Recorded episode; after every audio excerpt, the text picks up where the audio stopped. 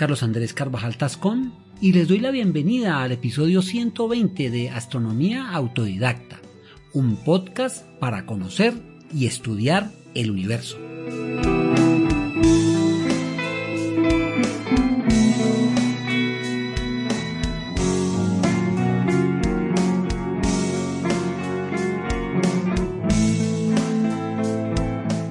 Las galaxias son enormes conjuntos de miles de millones de estrellas, gas y polvo. La denominación dada a estas colosales formaciones está estrechamente emparentada con la de la Vía Láctea. Como contamos en el episodio anterior, el nombre con el que se conoce a nuestra galaxia proviene de la mitología griega según la cual es la leche derramada por Hera al amamantar a Hércules, y aunque primero fue llamada Círculo Lácteo, posteriormente se latinizó a Vía Láctea. Ya en el siglo XX, cuando se reconoció que las nebulosas espirales eran gigantescas estructuras independientes similares a la Vía Láctea, se las bautizó galaxias, palabra que procede del griego que significa de leche o lácteo. En el episodio presente estudiaremos las características de la Vía Láctea con lo que iniciaremos la exploración del espacio a gran escala, constituido por una extensa red de estas soberbias estructuras que contienen la mayor parte de la masa visible y no visible del universo.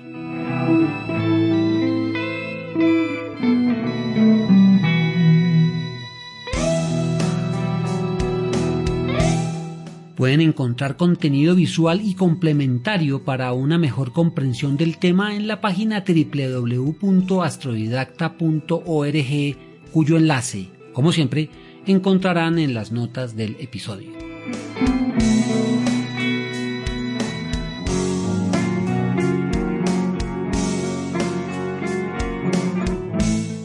Nuestra galaxia contiene unas 300.000 millones de estrellas, aunque los diferentes cálculos hacen que este número calculado pueda variar. La mayoría de ellas son considerablemente menos masivas y luminosas que nuestro Sol. Además, también hay un gran volumen de materia representada por el medio interestelar compuesto de gas, principalmente hidrógeno y helio, además de polvo. La Vía Láctea tuvo su origen aproximadamente 13.000 millones de años atrás a partir de una gigantesca nube de hidrógeno y helio que fue colapsando poco a poco, formando estrellas y cúmulos estelares que, junto con el medio interestelar, comenzaron a rotar, dándole su estructura y aspecto actual. Tan grande es la galaxia que todas las estrellas que observamos a simple vista pertenecen tan solo a una zona vecina del sistema solar. Más allá de este territorio, la visión es bloqueada por gran cantidad de gas y polvo, fenómeno conocido con el nombre de extinción estelar.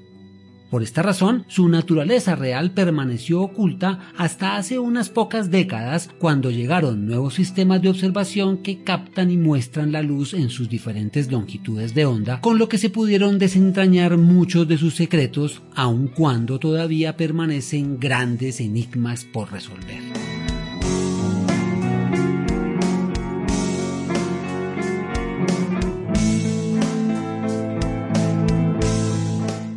Si pudiéramos escapar de la galaxia en una expedición de observación imaginaria, veríamos un disco que de canto sería delgado y brillante atravesado por una banda oscura.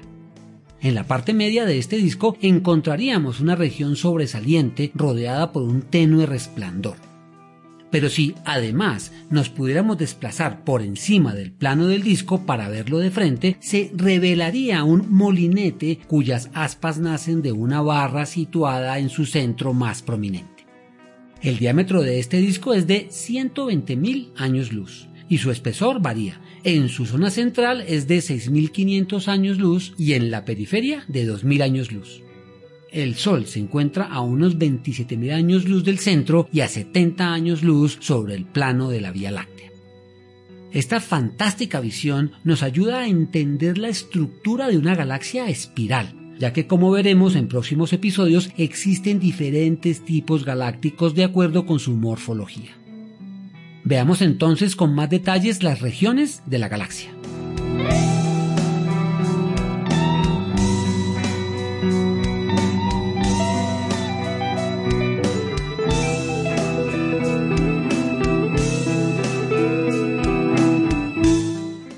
Comenzando por la zona central del disco, más gruesa, conocida como bulbo, palabra que proviene del griego y que significa hinchado o prominente, es una estructura alargada en forma de barra compuesta en su mayor parte por estrellas de población 2 viejas y frías, con muy poca cantidad de gas y polvo.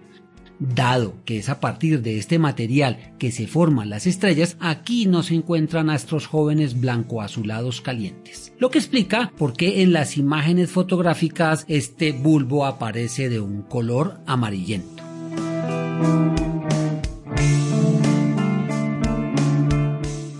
La parte central del bulbo se encuentra el núcleo de la galaxia que puede pensarse como una estructura similar a un cúmulo globular extremo que agrupa más de 100 millones de estrellas en una esfera de unos 150 años luz de radio en donde habita un agujero negro supermasivo llamado Sagitario A estrella que se calcula tiene una masa de 4.100 millones de soles, contenida en un volumen un poco menor al de la órbita de Mercurio.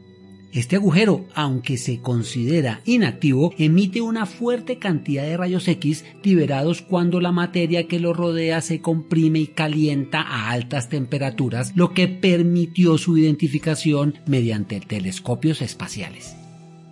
El resplandor que rodea el bulbo es un halo compuesto por gas caliente, estrellas de población 2 y cúmulos globulares, todo lo cual gira siguiendo una órbita elíptica inclinada con respecto al disco.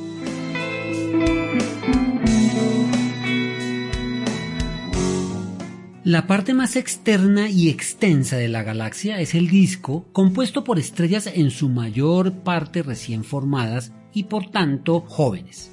Se encuentran aisladas o agrupadas en cúmulos o asociaciones estelares, acompañadas de gran cantidad de polvo y gas interestelar disperso o formando nebulosas de emisión, absorción, oscuras o en gigantescas nubes moleculares. La presencia de este abundante material es lo que permite la formación de las estrellas, haciendo que el disco galáctico brille predominantemente en el segmento blanco-azulado del espectro electromagnético. Todo este material tiene una dinámica de movimiento rotacional que por mecanismos aún no completamente aclarados se distribuye formando aspas o brazos espirales. El descubrimiento de estas estructuras no fue una tarea sencilla, debido a que nosotros nos encontramos dentro de la galaxia. De esta manera, se dice que describir la galaxia sería similar a describir una casa por fuera estando en una de sus habitaciones. No obstante, como dijimos, el uso de instrumentos que captan diversas longitudes de onda ha permitido dar un cuadro general de su estructura espiral.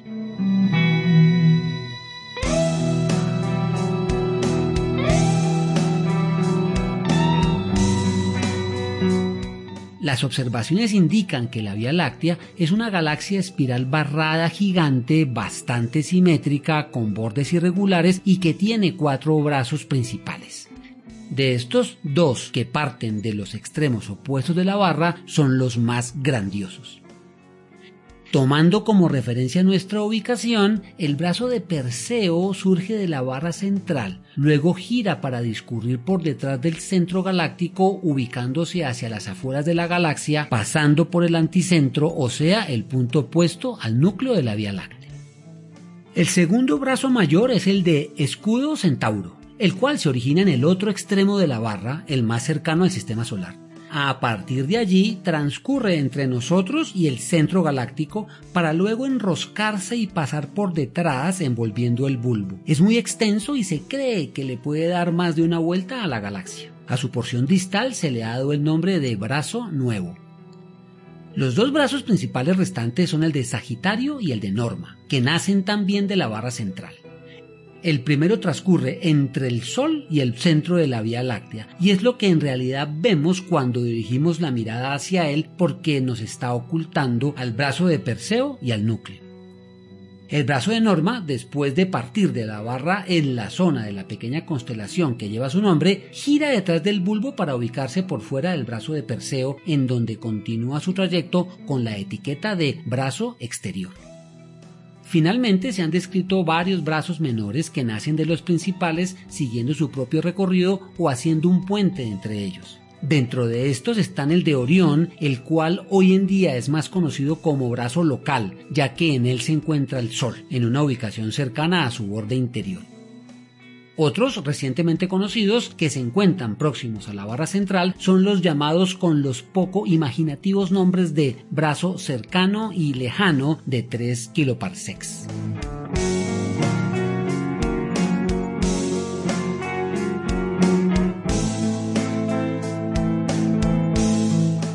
Los brazos espirales rotan en torno al centro de la galaxia. El Sol, por ejemplo, viaja a 790.000 kilómetros por hora, completando un periodo orbital o año galáctico en unos 220 millones de años, por lo que hasta el momento ha completado alrededor de 18 a 20 vueltas y un 1250 avo de vuelta desde la aparición de los humanos. Las características de este movimiento, sin embargo, como fue descubierto al estudiar las curvas de rotación de la Vía Láctea y otras galaxias, no son las esperadas por las leyes de gravitación universal, según las cuales los objetos alejados se mueven más lentamente. Lo que se encontró fue una velocidad uniforme y mucho mayor a la esperada, no compatible con una estructura galáctica estable, ya que esta alta velocidad ocasionaría que los astros salieran despedidos al espacio intergaláctico. Para explicar este fenómeno se ha planteado la hipótesis de que por fuera de los límites visibles de la galaxia existe materia que, si bien ejerce un efecto gravitacional, no tiene otras interacciones con la luz y por tanto no puede ser observada. A esta se le llama materia oscura y se calcula que corresponde al 90% de la masa galáctica. Esta gran cantidad de material, que más que oscuro debería llamarse invisible, formaría una estructura esférica que se extendería a una distancia de 100 o 200 kiloparsecs a partir del centro de la galaxia, unas dos a cuatro veces la extensión del halo visible. Así las cosas, si sumamos toda la materia, visible o no, su masa alcanzaría la de 1.5 billones de soles, de la cual solo alrededor del 10% sería regular o también llamada materia bariónica. La naturaleza de la materia oscura es un enigma y uno de los retos más interesantes a los que se enfrentan los astrónomos actuales y aunque existen varias hipótesis sobre su constitución, aún no se ha podido detectar de hecho, hay líneas de investigación que la rechazan explicando los fenómenos observados como una inadecuada interpretación de la gravedad a escalas mayores.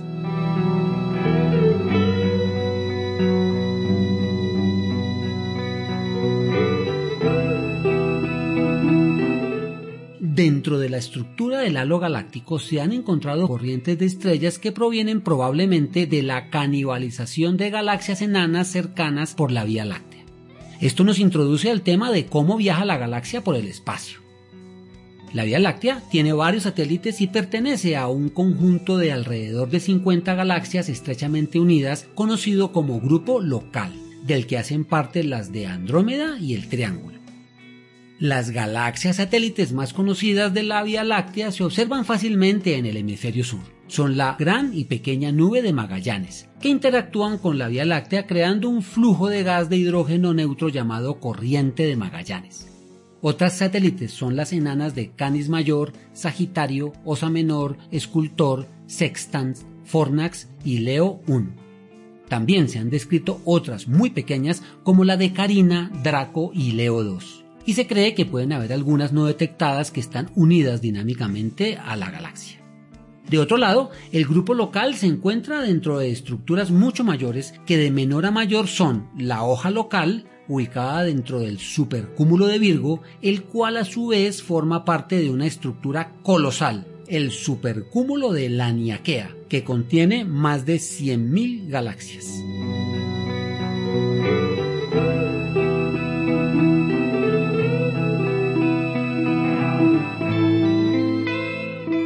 Terminamos esta rápida revisión de algunos de los aspectos relevantes de nuestro condominio galáctico en el cual viajamos a través del espacio.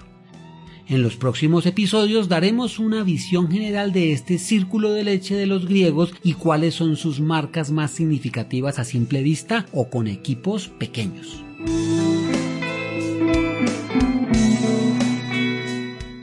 Agradecimiento especial a mi padre Luis Carvajal, mi compañero incansable en esta ya amplia travesía de estudio y observación del universo.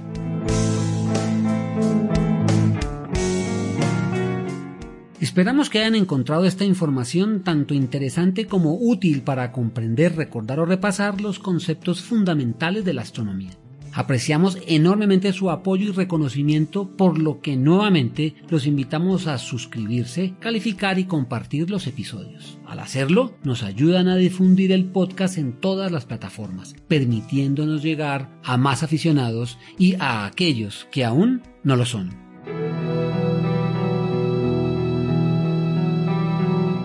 Cielos limpios y oscuros para todos.